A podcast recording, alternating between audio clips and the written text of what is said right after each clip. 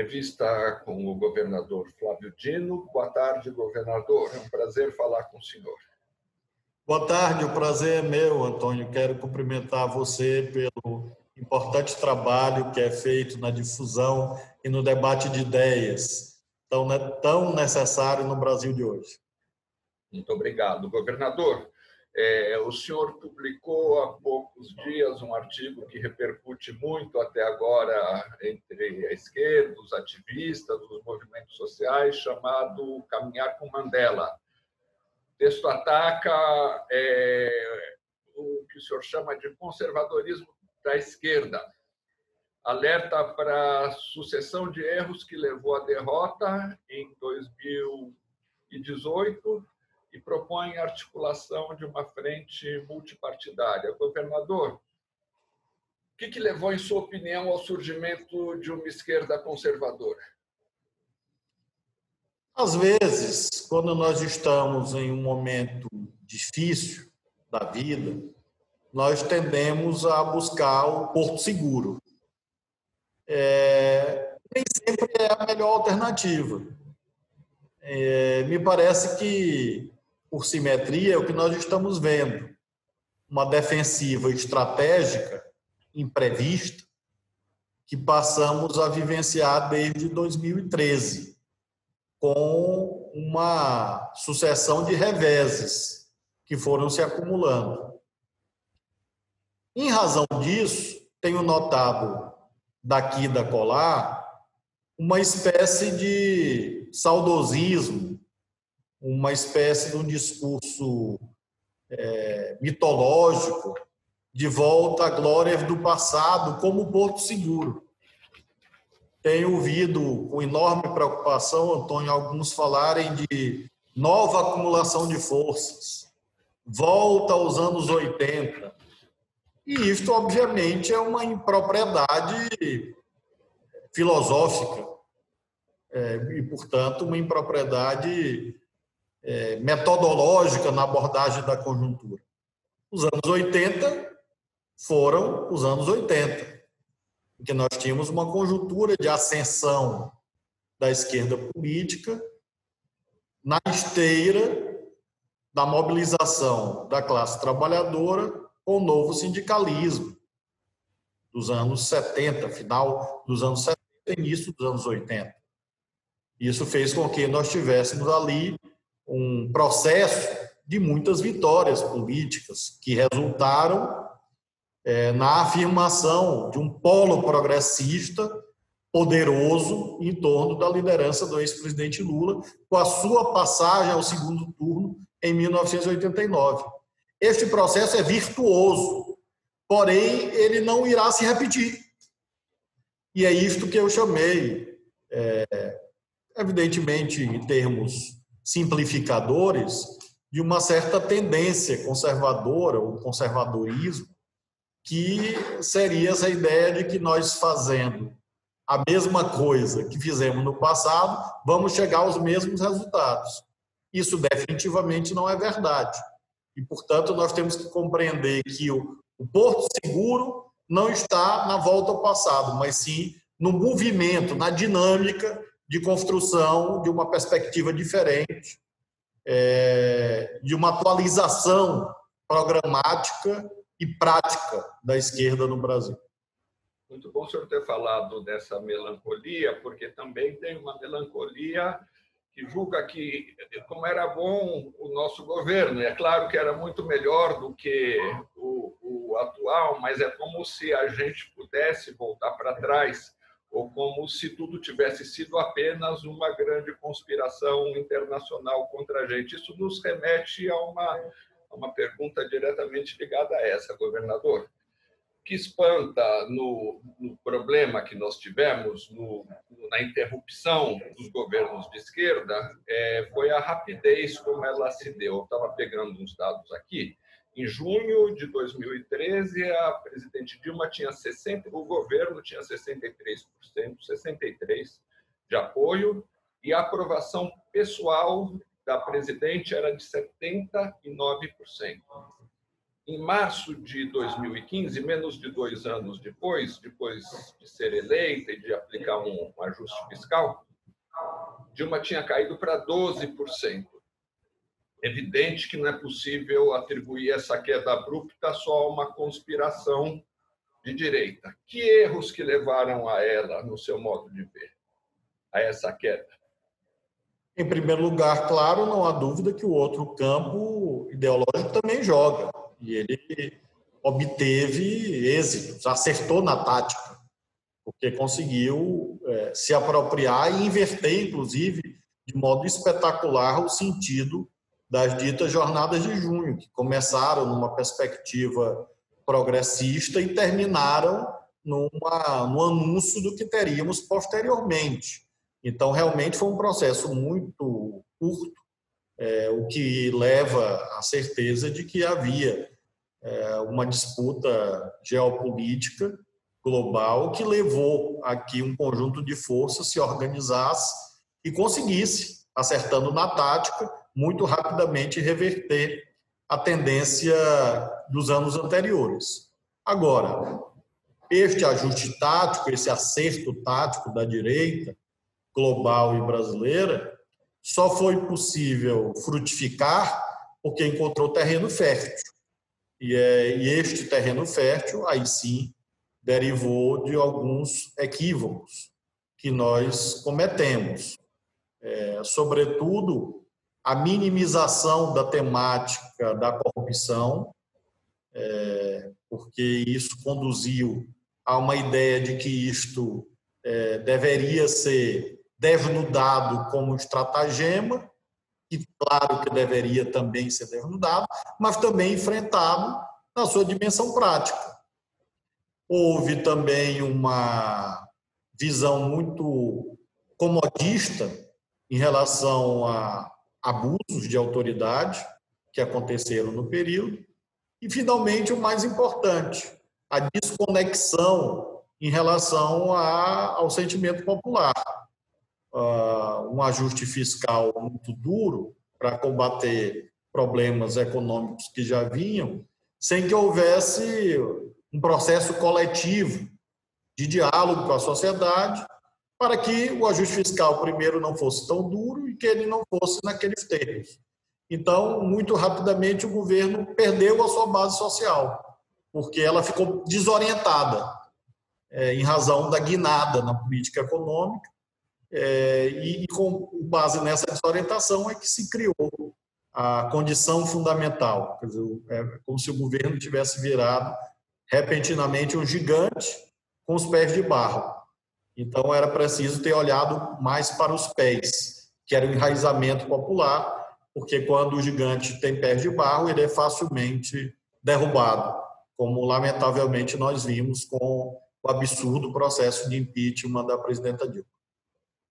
Governador, é, eu também pesquisando aqui para fazer essa entrevista, estava lembrando que o senhor já em 2007 apresentou uma proposta de emenda constitucional, mesmo com o presidente Lula no governo e o seu partido, o PCdoB, o senhor como deputado federal à época no, no, no governo, uma proposta de emenda constitucional que propunha um plebiscito que poderia levar à convocação de uma constituinte é, o senhor já percebia que seria impossível uma constituinte sobre o sistema político, se não me engano. O senhor já percebia que seria possível governar por muito tempo à esquerda, tendo uma estrutura política super conservadora? Propus de fato que naquela conjuntura específica houvesse uma aceleração no processo de reformas abrangendo a reforma política e a reforma tributária. É, no caso, nós havíamos perdido ah, o debate sobre financiamento público e lista pré-ordenada, né, nesse momento. É, nós tentamos, articulamos até uma aliança bastante ampla e perdemos no plenário da Câmara. E, então, a, a, a meu ver, naquele momento, se configurou que nós teríamos problemas mais adiante, porque a hipercontaminação do processo político é, pelo poder econômico conduziria a um esgotamento do modelo, como de fato nós vimos. Vimos do pior modo. Os partidos é, do Pacto da Nova República muito fortemente atingidos por denúncias, processos, etc., uns antes, outros agora, nesse momento, e sobre os escombros da Nova República transitou o fascismo do século XXI, liderado por esta exótica figura que é o Bolsonaro. Então, é, de fato, creio que nós, naquele momento, tínhamos correlação de força, tínhamos energia cívica para avançar no processo de reformas estruturais. A reforma política, para encontrarmos formas de participação da sociedade e realização das eleições que fossem mais qualificadas. E a reforma tributária, para nós termos mais justiça social, de modo permanente, que não fosse apenas pela via do consumo de massas ou mesmo de políticas compensatórias. Continuamos é, mais ou menos no mesmo ponto, porque perdemos o momento em que tínhamos energia, tínhamos acúmulo suficiente para tentar acelerar esse processo de reformas.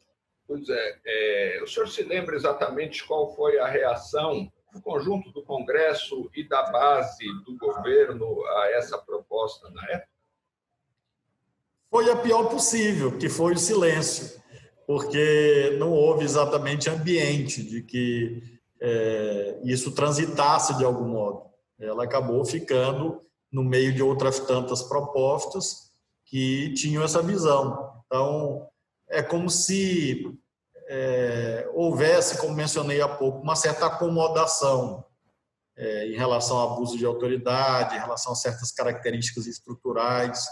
É, eu não faço um tribunal do júri para dizer que A ou B foi culpado.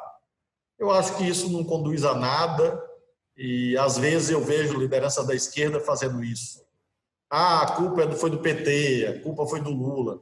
Isso realmente não é honesto, na minha visão foi nosso campo político. Nós estávamos ali comandando as instituições do país, é, comandando a Câmara, comandando o Senado, comandando o Poder Executivo, muitas indicações no Supremo.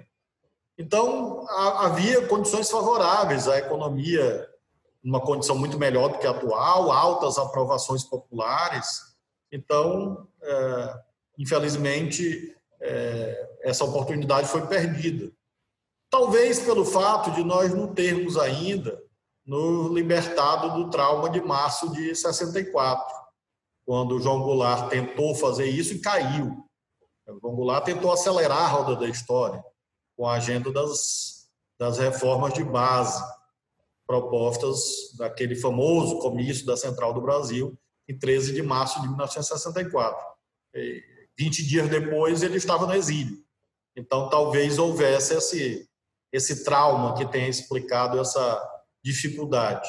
Isso também, obviamente, nos trouxe no momento presente com essas agendas por resolver ainda. São duas grandes agendas, sobretudo a tributária. Na reforma política, nós ainda tivemos aos trancos e barrancos a introdução do financiamento público, fim do financiamento empresarial, que foram medidas positivas. Mas na tributária, praticamente avanço nenhum nesse, nesse período todo em que é, tivemos a oportunidade de governar o Brasil. O senhor tocou em dois pontos essenciais: é, a ausência de reformas. O senhor falou da política e, e na tributária, mas a gente podia falar uma verdadeira reforma agrária, uma reforma urbana, uma transformação da vida das periferias. No nosso caso, a gente fala muito da, da, da democratização dos meios de comunicação todas essas reformas que não foram feitas, e isso foi acompanhado também por um processo em que houve avanços sociais muito relevantes e muito importantes, mas nunca houve apelo à mobilização popular. Como que o senhor acha que, que se articulam é, é, essas duas coisas? A ausência das reformas e uma certa... Aliás, é, milhares de quadros políticos dos movimentos sociais foram atraídos para o governo, deixaram de estar no contato com, com, com a população, abriram espaço, num certo sentido, para que em muitos espaços onde a esquerda tinha presença, é, houvesse um forte avanço do conservadorismo. É, qual foi o papel desse processo da, da, da, digamos assim, da institucionalização da esquerda e como evitar isso no futuro, governador? Aprendendo as lições da história. Eu considero que, inicialmente, a, a opção pelo chamado reformismo fraco, um reformismo atenuado, era correta. Eu participei disto diretamente e, e não repetirei, portanto, os equívocos daqueles que, tendo participado, às vezes fazem críticas muito agressivas. É, o que eu considero, Antônio, é que no processo de acúmulo de forças na condução do país, era possível ter avançado mais nestas agendas é, de perfil mais estrutural. Porque a ideia do mercado de consumo de massas, a ideia de uma nova classe média, evidentemente ela é muito frágil, ela é muito é, precária, ela é muito datada. E ela não dá sustentabilidade a um processo de transformações mais duradouro. Não, não digo que foram medidas erradas, evidentemente era uma agenda, como disse essa agenda da microeconomia, de, ah, do crédito consignado, é um avanço. Porém, nós, no que, no que se refere a serviços públicos, deveríamos ter avançado mais, políticas públicas, de um modo geral. Vejamos que a Dilma acerta no slogan e, portanto, do conteúdo, quando já não tinha mais condições políticas de cumprir o slogan Pátria Educadora. Quando a gente lembra, o governo que foi objeto de impeachment inconstitucional tinha como slogan Pátria Educadora, quando nós deveríamos ter isto desde o início. É evidente que tivemos o Fundeb, o PISO, os institutos federais, as universidades, o ProUni, tudo isso, mas era mais. A questão foi a intensidade, é, porque o momento permitia. De um modo geral, acho que quando nós estivermos à frente do governo é, federal, que estaremos, temos que ter esta visão de que buscar governabilidade, ter amplitude, mas tentar, de fato, enraizar transformações estruturais para que você não tenha é, derrotas tão agudas como nós tivemos agora nesses anos mais recentes, em que mesmo a, a dita nova classe média abandonou o campo da esquerda e foi seduzida por, por, por falsos ídolos, bezerros de ouro, na linguagem bíblica, que acabaram fazendo com que esta base social beneficiada muito fortemente pelas é, tênues políticas distributivas acabassem por é, ser amealhadas por outros projetos. Então, acho que fica como lição. Além disso que você menciona, é, você nunca, nunca pode permitir que a esquerda se institucionalize tanto que perca os seus vínculos populares. Então, a institucionalização é uma inevitabilidade. Aliás, esse é um debate internacional desde a social-democracia, do tempo da Segunda Internacional. Não é de hoje que se debate isso, tanto há mais de 100 anos. E sempre a conclusão é a mesma. E nós acho que perdemos também essa, essa dimensão de que a luta social é, tem um lugar seu e só seu, e que a luta institucional também tem a sua autonomia, e que uma não pode anular a outra. Também acho que é uma lição desse processo, para que a gente tenha, inclusive, a alocação mais justa das nossas prioridades, de quadros, etc., para que nós mantenhamos a mobilização social como um vetor do progressismo do Brasil para que não seja apenas um projeto institucional que acabe por isso mesmo enredado nas burocracias, enfim, e perca a sua seus nutrientes, o seu enraizamento. Governador, é, infelizmente nessa entrevista a gente não vai poder entrar em detalhes sobre o Maranhão, o tema dela não, é esse. e as, as condições econômicas, políticas, sociais do Maranhão não são as mesmas do Brasil. Mas eu queria saber brevemente, é, em pinceladas muito gerais, a partir dessa experiência que o senhor viveu no governo, é desses erros que foram cometidos no governo federal, no governo quando a esquerda estava no governo federal, de que forma o senhor pôde corrigir esses erros aí no Maranhão? A opção que nós fizemos pelo programa Escola Digna é, num certo sentido, o Pátria Educadora.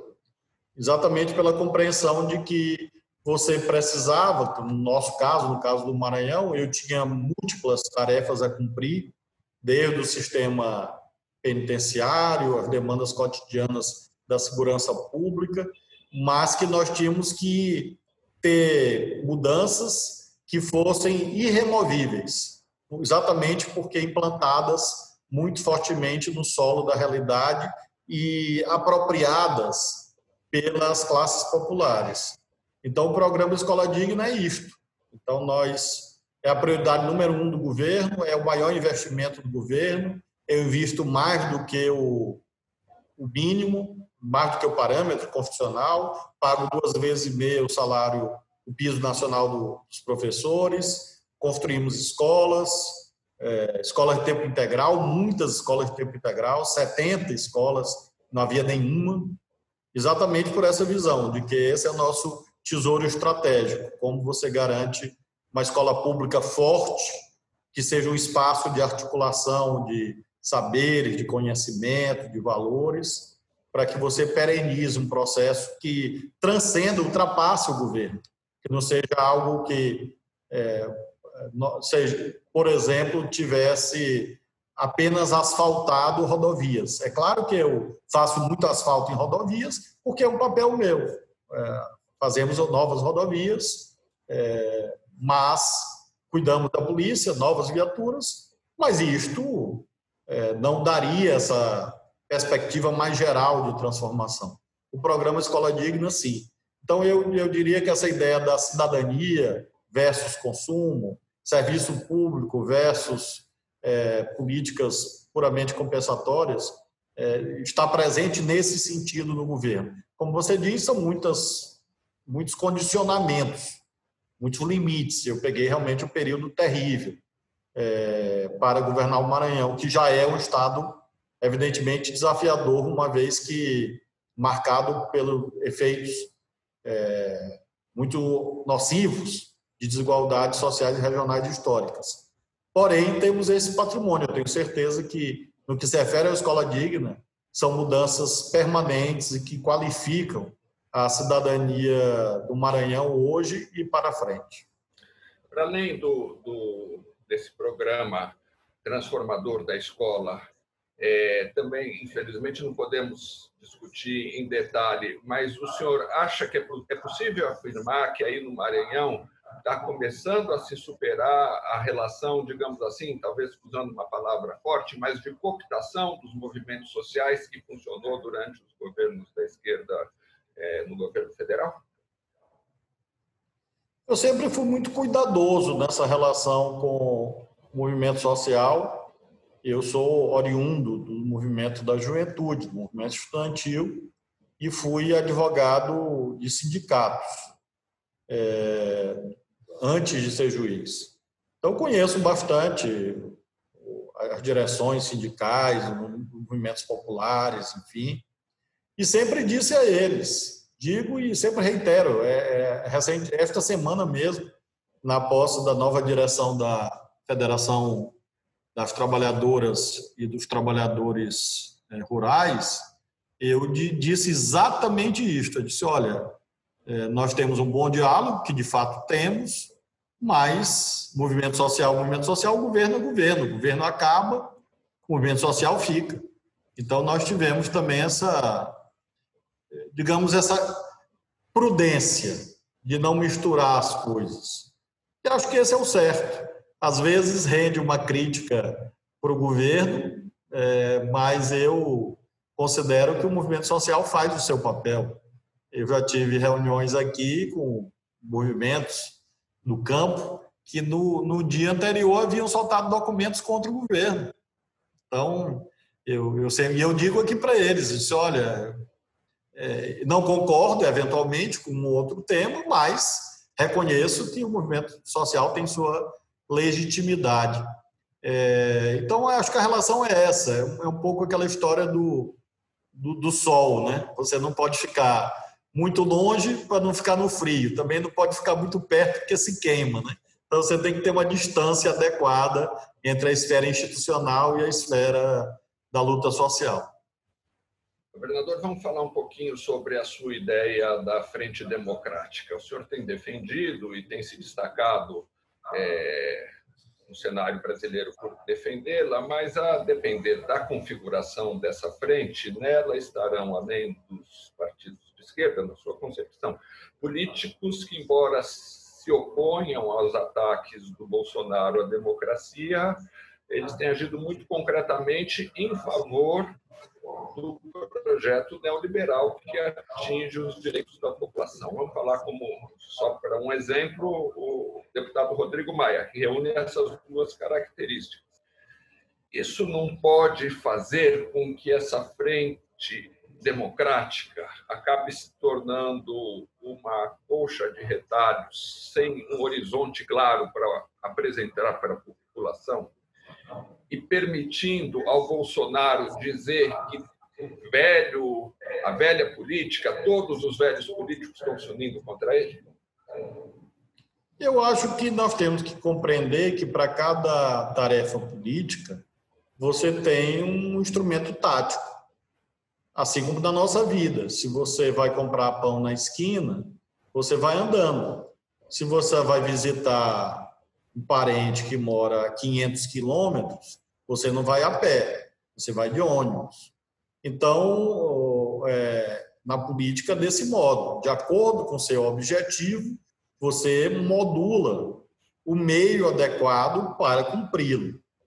No caso, quando eu menciono e defendo a ideia de frente ampla, frente democrática, é para cumprir o objetivo de conter o fascismo do século XXI.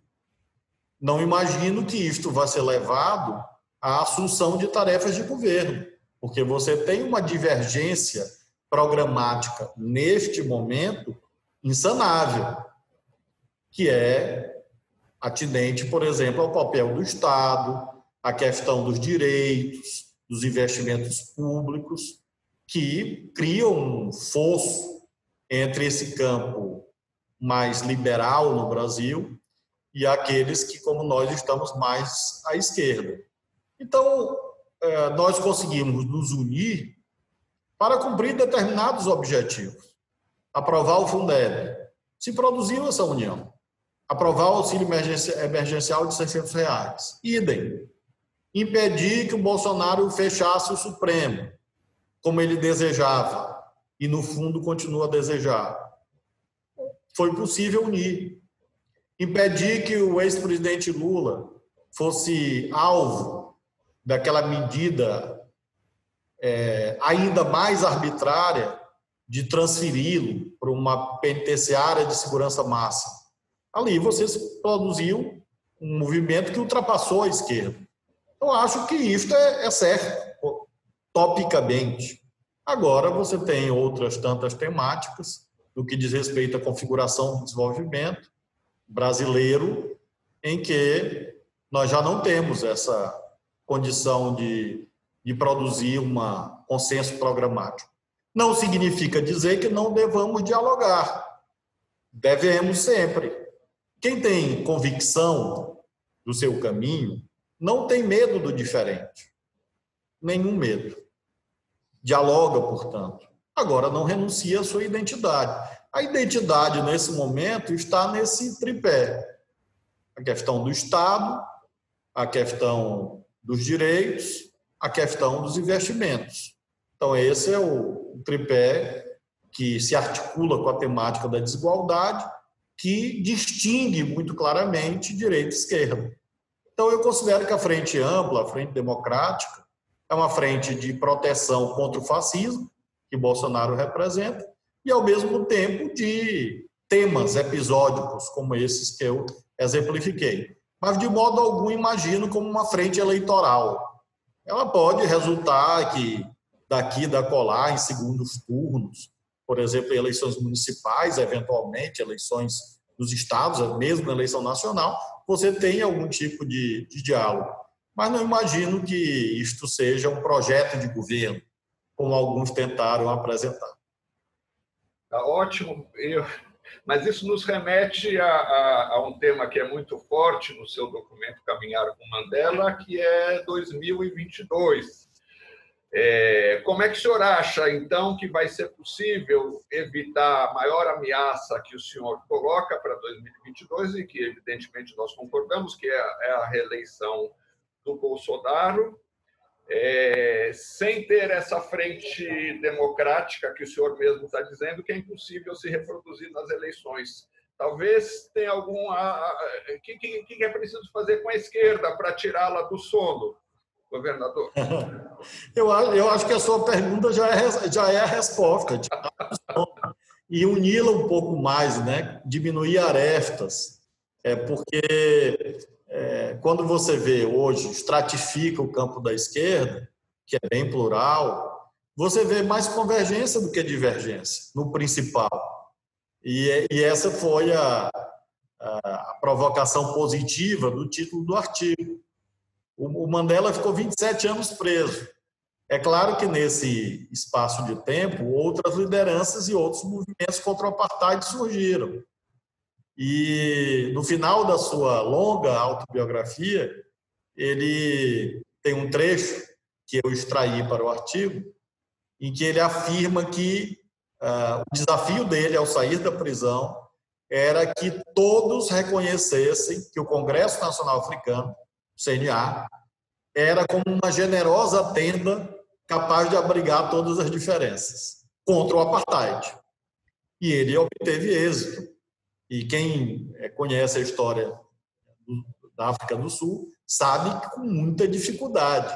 Às vezes o distanciamento parece que foi simples. Não, não foi. Uma arquitetura difícil. Havia também questões tribais, dissensões dentro do próprio movimento de libertação nacional, do próprio campo da esquerda sul-africana. E, curioso que sobressaiu nesse momento muito o papel do Partido Comunista da África do Sul, que o próprio Mandela diz isso, cujas é, lideranças tiveram muita rapidez em propor, por exemplo, o fim da luta armada, por exemplo, e conseguir construir diálogos. Então, eu creio que o mais importante é ter essa generosa tenda entre nós, com menos arestas porque senão derruba a tenda. Aí derruba a tenda, sufoca todo mundo. Nós vimos isso em 2018. É, esse é o principal. E depois, em segundo turno, você tenta ampliar. Eleição de segundo turno é uma eleição de vetos também. Você vota, às vezes, não no que lhe agrada, mas naquele que menos lhe desagrada. A opção eleitoral, portanto, faz com que você tenha que dialogar com os que lhe agradam ou aqueles que você busca agradar, mas também com aqueles outros que eventualmente você não tem grandes conexões, mas você pode construir uma proximidade pela rejeição em relação ao outro polo. Isso é inerente ao processo eleitoral em dois turnos. E, portanto, são questões diferentes, são momentos diferentes, são etapas diferentes. E, e às vezes eu vejo pessoas que eu tenho maior carinho, maior respeito, assim, até porque tem uma trajetória política muito maior do que a minha.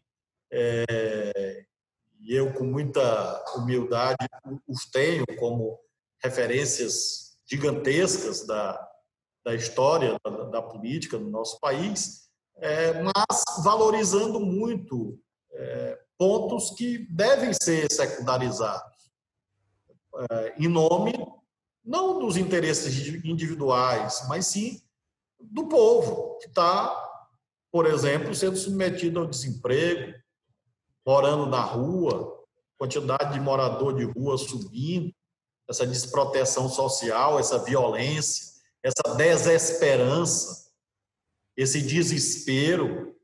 Então, nós não temos direito de estarmos moralmente abaixo das necessidades históricas.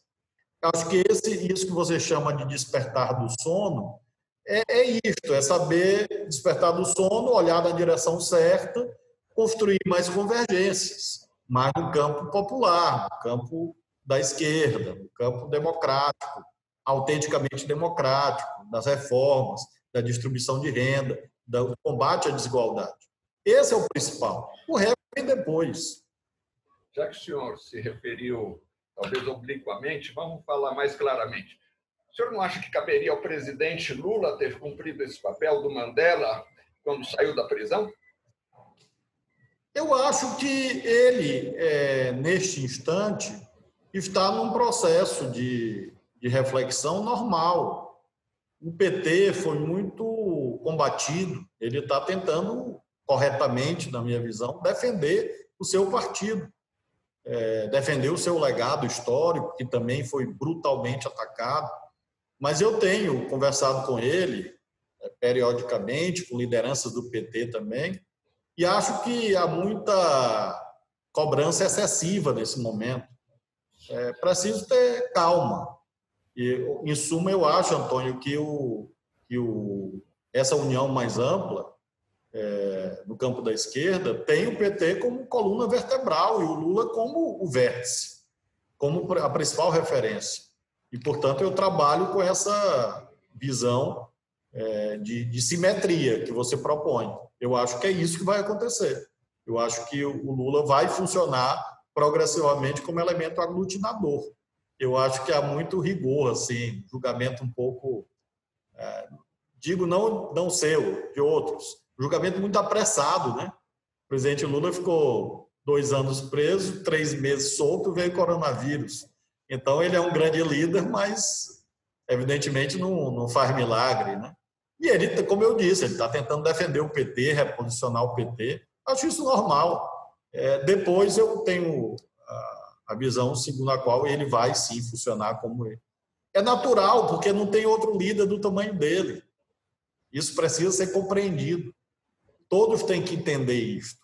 Ele é, de longe, o principal líder político da esquerda brasileira em todos os tempos. Então, é, é, a meu ver, pouco eficiente é, tentar esconder isso, tentar anular isso. E eu acho que ele vai cumprir esse papel, sim, de, de montar essa, até um pouco essa transição geracional, né? Agora é um processo, temos tempo. Governador, e o papel do Ciro Gomes? Como que o senhor vê nesse processo? O Ciro é um grande talento político, é, tem uma leitura muito atualizada do Brasil, tem boas propostas. Tenho feito muitos debates com ele, é, muita frequência. É, de novo, vamos fazer agora essa semana mais um debate. Tenho uma ótima relação aqui, conheço desde que eu era juiz há mais de 20 anos atrás. E, e acho que ele representa uma corrente política igualmente estruturante no Brasil, é o trabalhismo de, de Vargas, de Brizola, de João Goulart, em larga medida representado pelo PDT. Então, às vezes também vejo assim, é, o Ciro não é de esquerda. Pelo amor de nosso Senhor Jesus Cristo, isso não é verdade. Ah, mas é porque em 1930 ele teria sido da Arena. Bom, nem sei se foi. Mas por essa ótica, o Teotônio Vilela não seria o herói da anistia. Então, o Ciro que eu conheço, o Ciro que eu vejo, é um Ciro militante do nosso campo, contra o capital financeiro, contra a concentração de riqueza. Então é importante mantê-lo mais próximo quanto possível. Ele tem um estilo pessoal, todos sabem, um estilo muito enfático, às vezes é, criador de, de, polêmicas, mas, a meu ver, ele não deve ser descartado. Eu acho isso um desrespeito até, porque o Ciro foi ministro do Lula. Então, eu acho que em algum momento eles vão se ajustar. Isso é como dois grandes amigos que eram muito, muito próximos e que depois brigaram. Lá na frente faz as pazes. Recentemente, o, nós vimos o falecimento do genial Aldir Blanc. na nossa cabeça, na minha, imagino que na sua, dos que nos acompanham, João Bosco e Aldir Blanc, eles vêm quase casados na nossa cabeça. Mas eles passaram muito tempo sem se falar, porque eram grandes amigos e tiveram algum tipo de desentendimento que eu nem sei qual foi. Depois se recompuseram. Então eu, eu imagino assim que o, que o PDT e o PT são correntes fundamentais e acho isso uma, é, como disse, acho injusto, acho desrespeitoso tentar dizer, ah, o PDT está fora, Ciro está fora. Isso, isso realmente é, é, não conduz a um bom caminho. Não significa dizer que eu concorde com as coisas que o Ciro diz. Ele faz críticas ao Lula, ao lulismo, ao PT, que, que seguramente ultrapassam as fronteiras é, do que seria razoável. Agora, a resposta não é ter o mesmo a mesma desproporcionalidade. E eu considero isso. Eu acho que o PDT é um partido fundamental é, no nosso país. O senhor está falando, tecendo muitos elogios tanto a Lula quanto ao Ciro, mas o senhor está é, tá tendo essa projeção toda, se transformou num personagem meio incontornável no cenário político, justamente porque está cumprindo o papel que eles não cumpriram, não é isso? Eu, na verdade, Antônio, é, considero que tanto um como outro tem muito mais acertos do que erros. E eu aprendo muito com, com esse patrimônio de acertos que eles representam, é, em todos os sentidos. Acho que essa que é a atitude honesta de quem vem depois. Eu estou numa geração abaixo é, deles. Então, você tem que valorizar os acertos e não ficar sublinhando os erros que são inevitáveis. Na minha, no meu sistema de crenças do cristianismo, é o ensinamento emanado do próprio Jesus Cristo. Quem nunca errou, que atire a primeira pedra. Então a gente vai ficar jogando pedra? Não. Então eu venho aqui, eu e outros companheiros e companheiras de caminhada, que estamos uma geração abaixo. Então temos que nos inspirar no que é positivo e procurar produzir aproximação. E, e, e, procuro fazer isso. Às vezes, alguns mais é, pessimistas dizem assim: Flávio, você é ingênuo. Eu tenho muito orgulho das minhas ingenuidades, Antônio. Porque se você perde todas, você morreu. Por que, que a criança, as crianças são encantadoras? Porque elas têm muita ingenuidade. Eu tenho filhos pequenos e eles acreditam nas histórias fantasiosas que eu crio para eles, para eles dormirem. Então a ingenuidade é bonita e ela é transformadora. Então eu, eu tenho essa ingenuidade, essa crença de que nós vamos unir todo mundo. Devagar a gente chega lá. Ora, você lembra, como eu lembro, é, o primeiro turno de 89, Lula e Brizola. Os debates pareciam que eles iam realmente assim ter uma contenda até física. É, eu lembro de um debate sobre latifúndio, Brizola muito revoltado com isto, e, e depois eles estavam juntos no segundo turno, de 89, uma das passagens políticas mais belas, que foi o segundo turno de 89. Então, eu acho que nada é para sempre. Eu acho que é um momento em que o Ciro, muito magoado, Agora o Delfim Neto voltou ao tema. Ah, foi feito acordo, foi feito acordo. Eu já conversei com todo mundo, cada um tem uma versão da história. Provavelmente todo mundo tem razão, que significa também que ninguém tem plenamente razão. Mas é, é olhar menos para 2018 e mais para frente, mais para 2022. E volto a dizer, não é porque temos que ganhar a eleição por conta de projetos pessoais é porque o Brasil não aguenta mais quatro anos de Bolsonaro. Não aguenta, minha gente. Não aguenta. Esta extrema-direita, legitimada pela reeleição, é um perigo maior ainda. Maior ainda. Então, nós não temos o direito de deixar o fascismo ganhar duas eleições. Ganharam agora na Polônia. Nós não podemos permitir isso no Brasil. Governador, eu vou mudar um pouquinho de assunto mas eu só queria frisar que se o senhor quisesse ser candidato a presidente da República, o senhor estaria fazendo esse mesmo discurso. É, governador, é, É, eu, eu, Antônio, é, eu não posso deixar. É, é, a, a, sua instigação é tão inteligente que, em homenagem a ela, eu não posso deixar ela passar assim na minha frente. É, eu, eu, eu te falo com toda a tranquilidade e serenidade. E essa questão aparece, e é claro que eu me sinto honrado com ela, mas te afirmo com toda a serenidade e tranquilidade do planeta de que o patrimônio que eu busco é este: ajudar a unir. É, eu fui juiz federal, fui deputado federal, fui governador. Gosto, professor, enfim, gosto de. Deus foi tão bom que permitiu que eu me divertisse trabalhando. Eu me divirto muito, assim, no sentido de que eu faço com muita alegria o que eu faço, mesmo em sacrifícios pessoais. E tu sabes, Antônio, que eu tenho uma falta do Congresso Nacional. Às vezes eu me vejo é, vendo a televisão e, e, com uma saudade do tempo que eu era deputado federal. Então, no meio dessa, desse, dessa questão, ah, não, o Flávio é candidato a isso ou aquilo. Se eu não for candidato a nada, eu me candidato ao Congresso. Se o povo do Maranhão me eleger para ser dado para a Câmara, eu vou estar feliz demais lá.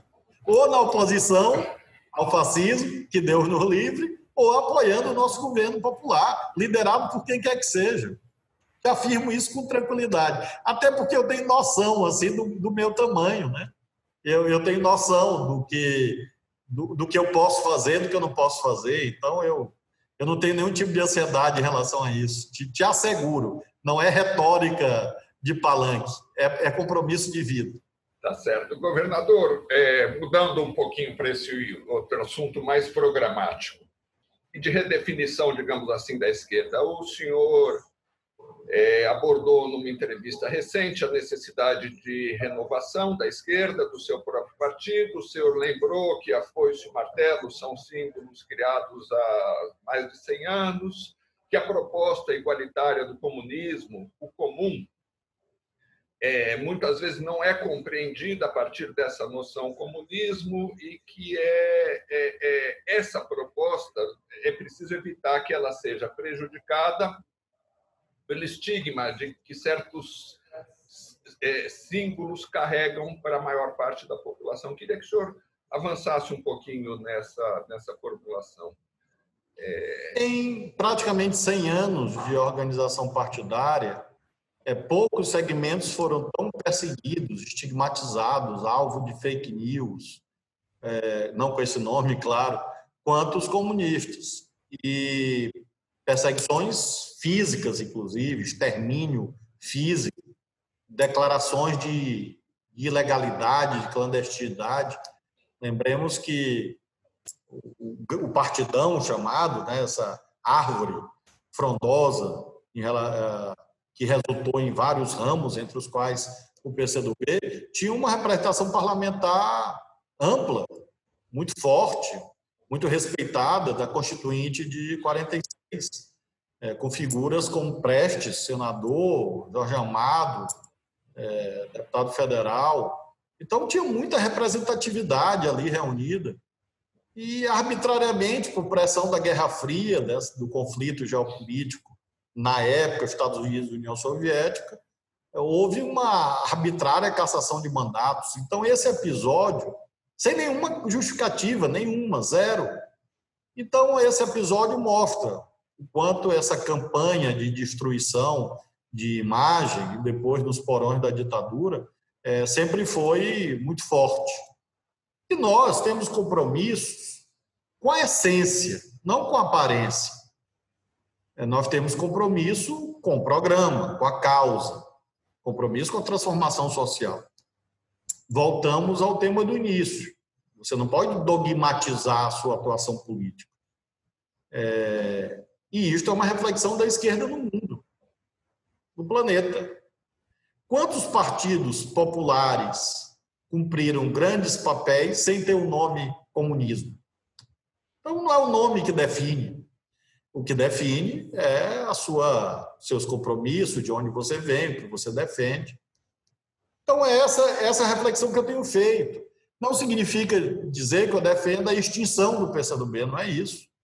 É, eu defendo que ele, de algum modo, é, module as suas mensagens a novas conjunturas. É, e, eventualmente, remodule ou, ou module, reconfigure a, a sua organicidade, porque nós temos um obstáculo jurídico à frente. Então, a tese da federação partidária é uma tese justa, a meu ver, porque ela permite que nós enfrentemos tanto essas campanhas de um século de, de ódio, enfim, como também permite que nós superemos é, empecilhos legais.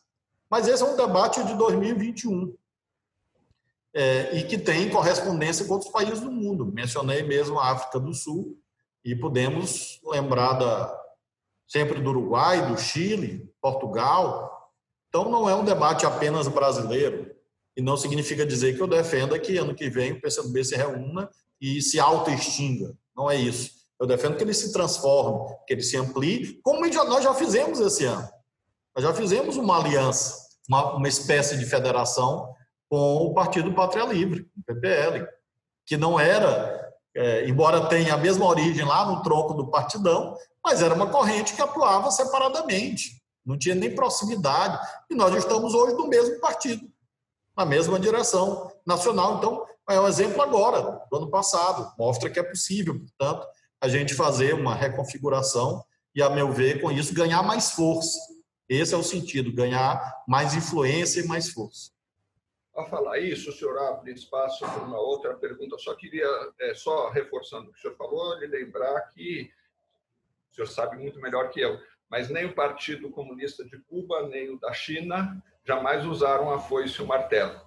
Mas é, é, é eu queria provocá-lo para uma questão programática. É, além de, de, de, ter mudado os símbolos, a realidade mudou, o capitalismo se transformou, a produção, as classes sociais. E, hoje em dia, tem surgido, por um lado, a ameaça fascista, mas, por outro lado, um processo de renovação, que é real, que é visível, por exemplo, hoje em países como os Estados Unidos, a Inglaterra. Nos Estados Unidos, por exemplo, 50%. Aliás, é, entre as pessoas mais jovens, há mais jovens que se dizem simpatizantes do socialismo do que do capitalismo.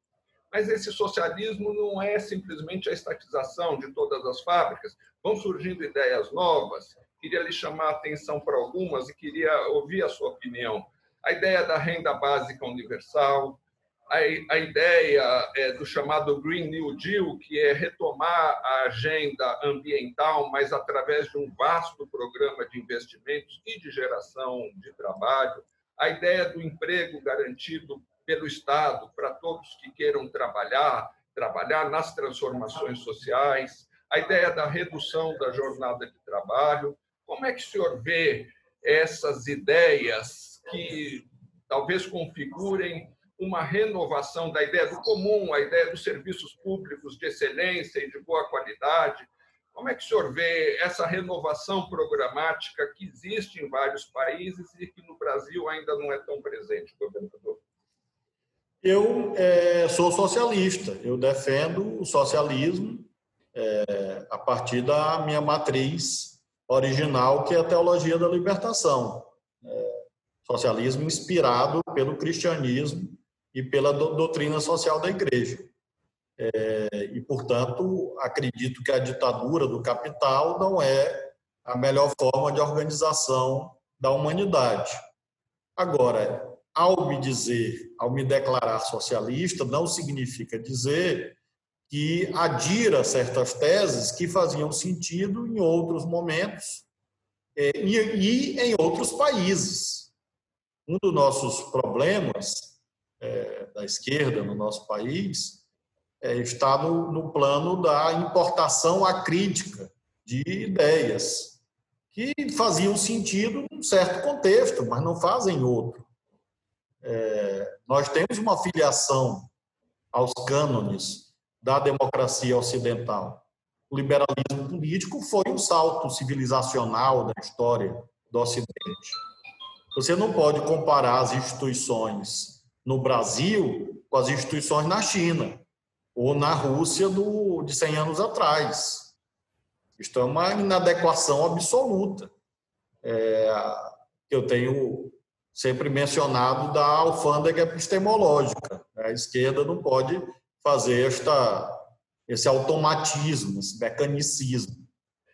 E creio que esses temas que você aponta são aqueles com os quais eu imagino que devamos trabalhar, com essa ideia do primado do social, do serviço público, dos direitos sociais, da ampliação do tempo livre, ampliação da renda, proteção ao padrão mínimo de dignidade a todos, é, e procurar construir isto com as formas econômicas possíveis em cada conjuntura.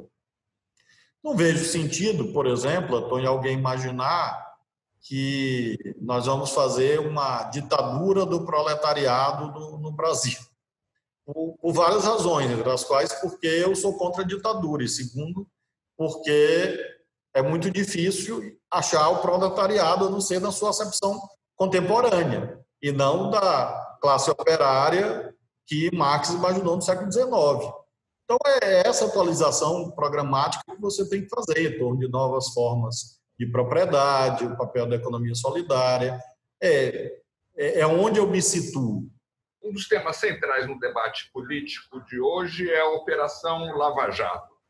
Desde a preparação para o golpe, o Poder Judiciário e também o Ministério Público cumpriram um papel muito conservador e, e, e de não defesa da democracia, mas nem Sempre foi assim. O senhor começou a sua carreira como juiz, o senhor foi presidente da Associação dos Juízes Federais, o seu irmão foi o vencedor na lista do Ministério Público dos procuradores para ser procurador-geral da República, e tem surgido agora um ou outro sinal do que, de que o STF pode funcionar como um freio para a ameaça de fascismo do Bolsonaro. O senhor acredita na retomada de uma luta democrática com chance de êxito no Poder Judiciário?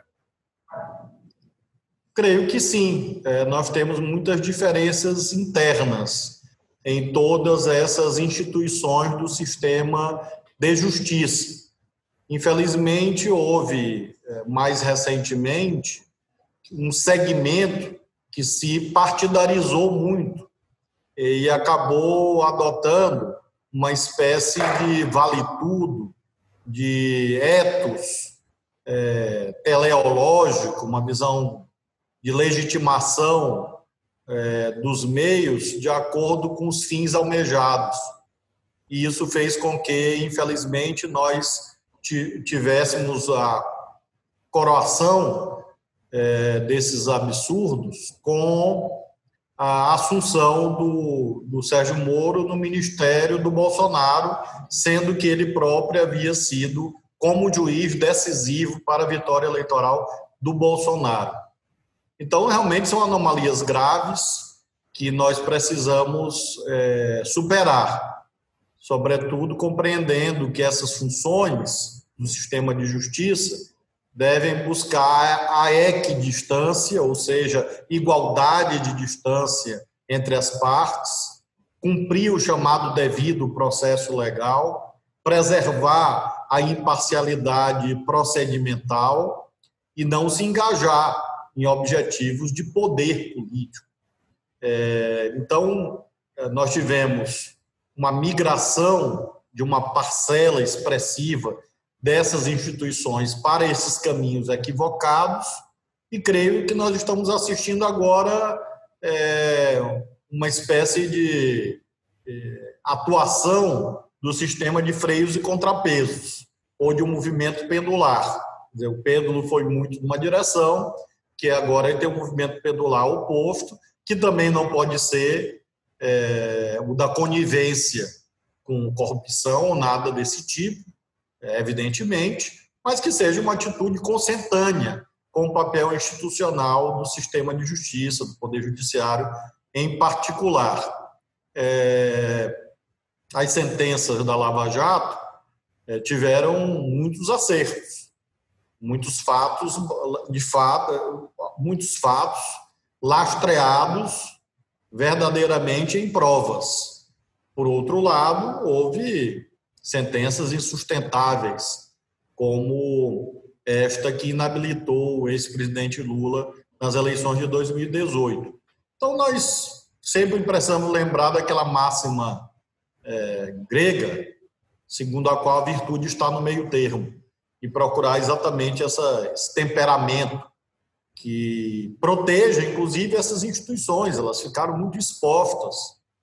Esta atitude do Moro, de as, os excessos notórios do Dallagnol, e isso acaba é, fazendo com que, por exemplo, o bolsonarismo se aproveite disso, nesse instante, para tentar, não por objetivos nobres, mas sim por objetivos inconfessáveis, é, objetivamente golpear certos papéis institucionais, se apropriar das instituições para o seu projeto de poder. Então, nós temos que evitar os dois extremos, nem dar espaço para o bolsonarismo, é, esse bolsonarismo togado, é, no sentido amplo da palavra, como também não podemos legitimar ah, os absurdos perpetrados por Sérgio Moro e a sua equipe curitibana. Por fim, governador, é, o senhor desenvolve uma luta ferrenha contra a Covid, mas o senhor é testemunha de que um dos problemas, além dos desatinos todos que estão sendo feitos pelo governo federal, existe um problema estrutural que é a desigualdade. As pessoas têm dificuldades concretas de fazer isolamento social, elas se, se arriscam porque de outra forma elas não conseguem sobreviver, não conseguem ter o que comer. A renda básica, uma renda básica efetiva, seria uma boa resposta a isso o senhor não emite moeda, o senhor é de um, de um ente que não tem o poder de emitir moeda. Mas em várias partes do mundo têm surgido experiências de, de, de redes de moedas solidárias que têm amainado situações de crise como essa. Muitas vezes lançados pelos movimentos sociais, muitas vezes por um ente governamental em parceria. O senhor vê a possibilidade de tentar alguma experiência nesse sentido no Maranhão? Eu tenho feito, em primeiro lugar, a luta nacional no que se refere aos destinos da política econômica.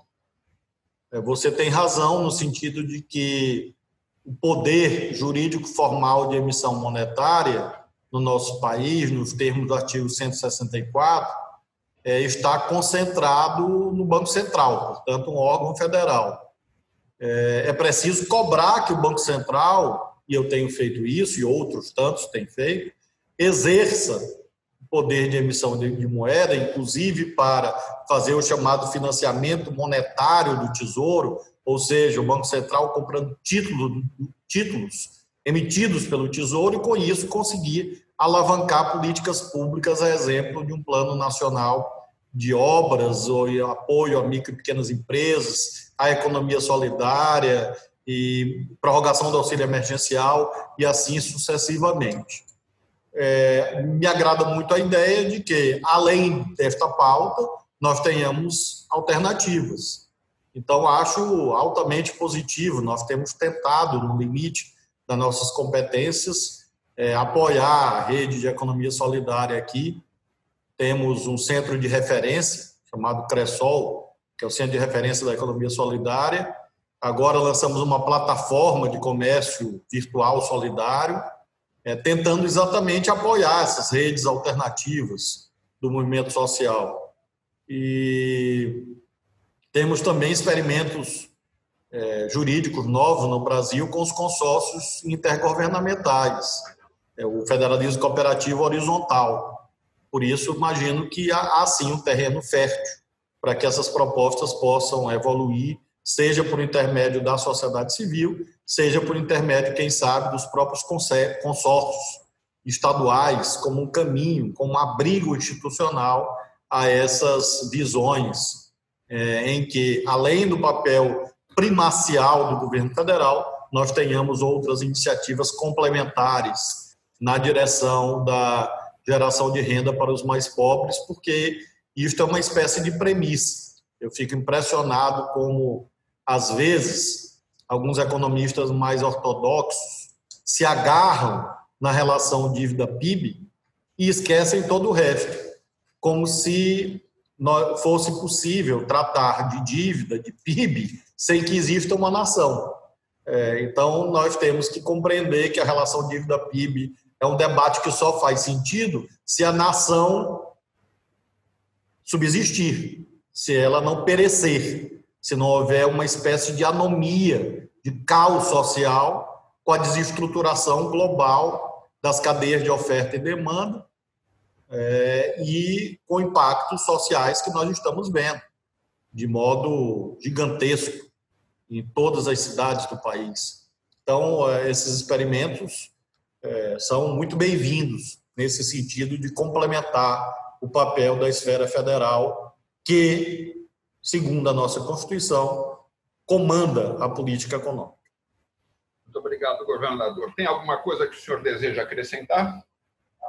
Não, Antônio, eu quero te agradecer. Muito obrigado e saudar você, como eu te disse no início, cumprimentá-lo pelo, pelo debate de ideias. Particularmente, é, gostei muito do roteiro que você apresentou e espero que todos os internautas, todos que vão acompanhar, também é, reflitam, concordando ou discordando, mas que nós tenhamos sempre esse clima de diálogo tão importante para a recuperação da perspectiva da esquerda brasileira como força hegemônica, força diretiva das políticas públicas tão necessárias para a emancipação dos mais pobres, dos subalternizados, dos invisibilizados, que tem no nosso campo político a razão principal de existir, a razão